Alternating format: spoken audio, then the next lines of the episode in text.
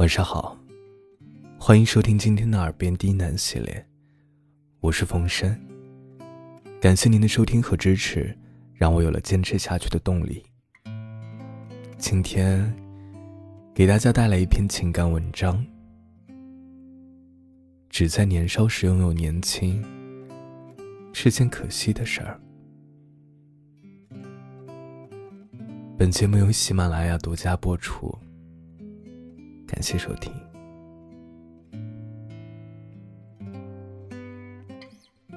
最令我吃惊的事情，莫过于年轻人说自己老了。但这似乎也是很多年轻人都喜欢感慨的事情。一个插画师对我说：“啊，我再也不能熬夜了，真的老了。可以不熬夜了，但你还是很年轻啊。”没有，我都二十三岁了，我都觉得自己老了。你是怎么理解年轻的呢？我觉得年轻就是有着鲜活的探索欲和进取心，并拥有愿意为之努力和付出的决心。这个二十三岁的年轻人，一直强调自己的衰老和无力，我真是抓狂。一个二十三岁的人，人生才刚刚开始，怎么可以如此沮丧？他对我说：“你不懂我。”我想念去世三年的父亲，经常梦见他。我很自卑，觉得家境太差了。还有啊，我的薪水也很低。找不到可以突破的点。啊，对了，你二十三岁的时候在做什么呀？我的二十三岁啊，让我想想啊。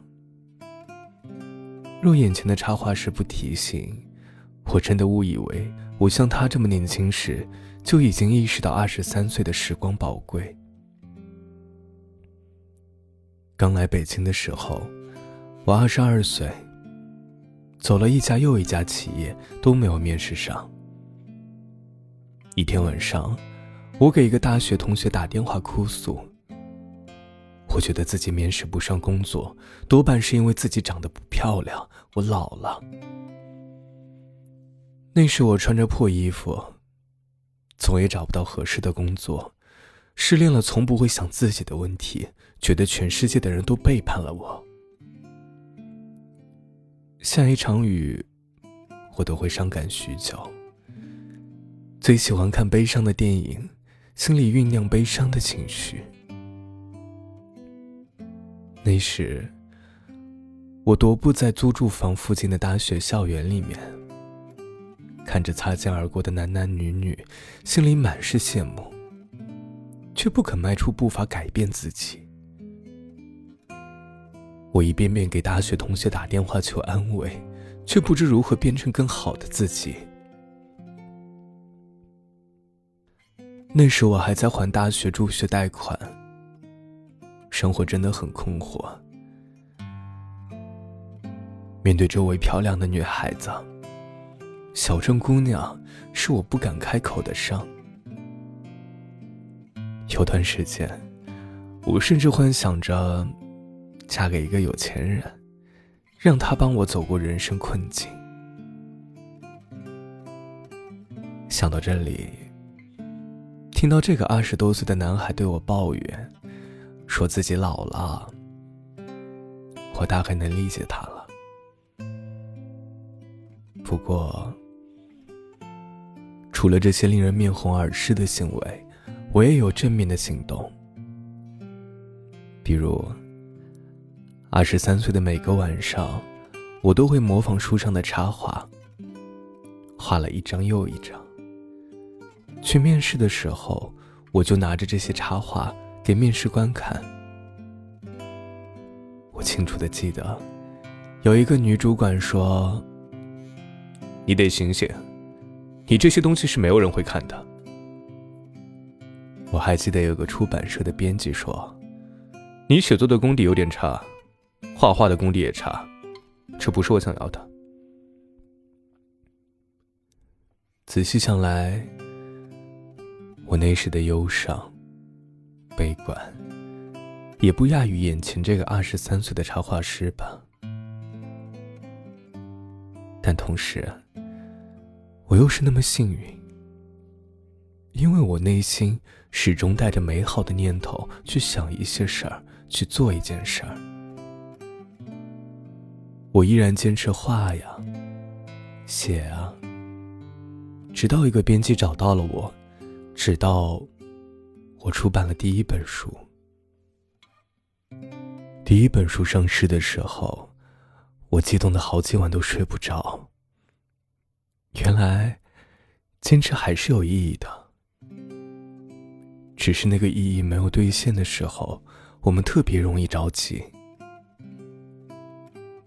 想到这儿，我特意拿出最初的那些话，最初的那些文章来看，不禁感到羞愧。那些话，那些文字，的确很差。再看我现在的文字和绘画作品，觉得冷静和成熟了许多。没有之前一直涌动的情绪化，也不会急躁不安。那个插画师又问我：“年轻的时候，我们应该做些什么呢？”其实完全可以拥有很多很多的期待。除此之外啊。你还要成为真正的行动派。这个世界从不说谎，尤其是对肯流汗、肯拼搏的年轻人来说，一切都可能逆转，也可能改变。最重要的是，你得找到属于自己的生活以及生活方式，去做你擅长的事情，你喜欢的事情。你愿意为之付出所有的事情，就像爱一个人一样，拼命去爱你喜欢的一切。我所理解的二十三岁，真的是人生最轻松、最阳光的时刻，最有资格试错也能说抱歉的岁月。我所理解的年轻。就是我们有理想，并愿意为之付出。真的，人生有很多机会，也有很多路，这却不是最难的。最难的是，无论你做出哪一种选择，都要承担相应的现实。二十三岁，多么年轻的时光！我真的羡慕他，也羡慕这个数字，甚至羡慕那时的迷茫，因为迷茫是好事儿，说明你思考了。剩下的时光，只需要拿着木棍把头顶的乌云敲碎。你不可能一下子就赶走所有的乌云，可能你会一边流泪一边懊悔。